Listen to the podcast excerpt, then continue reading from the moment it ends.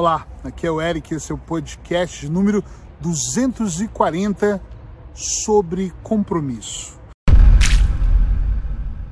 Hoje eu resolvi trazer esse podcast para cá, essa ideia, porque eu acho que tudo que eu falo, tudo que você vê sobre desenvolvimento pessoal, tudo que você lê, estuda, todas as palestras, os livros, tudo que você pensa sobre evoluir, sobre melhorar, sobre processos de te tirar do nível e te levar para o nível mais avançado, tudo que você imaginar e sonhar sobre sucesso ou sobre ser mais feliz, está diretamente ligado ao nível de compromisso que você tem.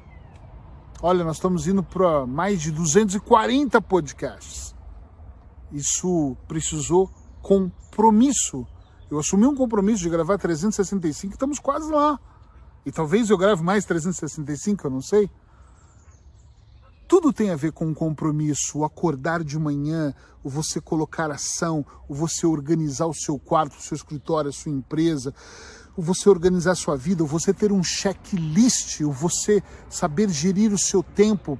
Tudo tem a ver com o compromisso que você tem. Tem uma velha historinha, você já deve ter ouvido, que quando você toma café de manhã, eu ouvi o Laí Ribeiro uma vez dizendo isso numa palestra na Paulista, em São Paulo, onde ele dizia: quando você toma o café da manhã, com aquele jeito especial que ele diz, os, a galinha se envolveu no seu café da manhã porque ela te forneceu os ovos, mas o porco ele se comprometeu porque ele deu a vida dele para te dar o bacon. Isso é a diferença entre se envolver e se comprometer. Numa família, tem muitas pessoas na família, no negócio, que se envolve. Ah, eu vou na reunião, eu dou a minha opinião. E tem pessoas que se comprometem, não colocando apenas palavras, porque a palavra ela convence, mas o exemplo arrasta. Tem pessoas que chegam mais cedo para limpar, para organizar, para fazer acontecer. Tem pessoas que realmente fazem a coisa acontecer e isso é simplesmente brutal. Eu tive a grande oportunidade de trabalhar com uma pessoa chamada Paulo Gama, um grande amigo hoje, e a pessoa que foi responsável, ele e a Luísa, por me trazer para Portugal, para me arrastar aqui para Europa. E o Paulo é um desses caras que eu não quero fazer propaganda do Paulo, mas é porque ele é um desses caras que ele nunca se envolvia nos processos. Ele se comprometia. Era o cara que, nove horas, temos uma reunião, oito horas, ele estava organizando as cadeiras, estava preocupado se ia ter café para todo mundo e se precisasse retirar o lixo, ele retirava. Excelente terapeuta de ponta. Excelente. Só que o que mais me fazia eu me apaixonar por ele até hoje é, o comprometimento que ele tinha em todos os processos. Ele era o primeiro a chegar, o último a sair, e ele estava sempre, quando alguém estava pensando em fazer, ele já estava ali na mão, executando. Nós precisamos de mais Paulo, sim, nós precisamos de mais comprometimento, nós precisamos nos comprometer com os nossos processos gravar o podcast 365, escrever textos para o blog diariamente, fazer dicas longas terapêuticas no meu YouTube semanalmente, é uma espécie de, de me comprometer comigo antes de mais nada. Eu recebo centenas de mensagens de pessoas gratas pelo que eu faço, mas acredite, esse compromisso não é por você só e nem é por você primeiro, é por mim, é para a minha disciplina, é para o meu autodesenvolvimento. Estar aqui gravando é uma maneira de abandonar a minha procrastinação. E sim, acredite você ou não, eu sou procrastinador. Eu sou tão procrastinador que se tivesse um, um fã-clube de procrastinação, eu certeza que eu seria o presidente com carteirinha e tudo, com diploma na parede. Porque eu procrastino. Eric, mas você faz tanta coisa? Eu faço tanta coisa porque eu luto para não procrastinar. Eu estou acima do nível de muitas pessoas porque eu faço coisas extraordinárias para ter resultados extraordinários e eu gosto que seja assim. O compromisso que eu tenho com as pessoas, comigo mesmo, tem que ser maior do que tudo. Então, assuma compromisso com a sua família, com os filhos, com a sua relação, com o seu negócio, com, a seu, com o seu processo de transformação.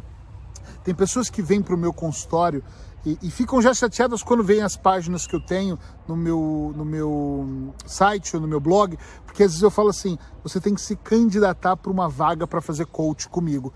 Se, me candidatar, eu tenho dinheiro, ok? Dinheiro eu também tenho. Mas eu quero atender pessoas que, no mínimo, vão se comprometer com o meu processo terapêutico. Eu quero atender, no mínimo, pessoas que eu sei que eu vou orientar porque eu não curo ninguém, eu não soluciono o problema de ninguém. Você só vai, em vez de ficar testando e tentando, eu sei um caminho. Eu vou conduzir, eu vou diminuir esse tempo e o seu resultado vai ser mais rápido e talvez até mais impactante. Mas se você não, se, não tiver o compromisso. Esses dias eu gravei um dos podcasts que eu falava sobre alavancas. Se não ouviu, procura aí na minha lista que você vai ver. A pedra é o bloqueio, o obstáculo eu, terapeuta, te ajudo a construir uma alavanca, mas eu nunca vou me pendurar para puxar a alavanca. Esse é um processo que só cabe a você. Então nem todo mundo está comprometido. Quando eu faço em consultório, eu tenho uma avaliação.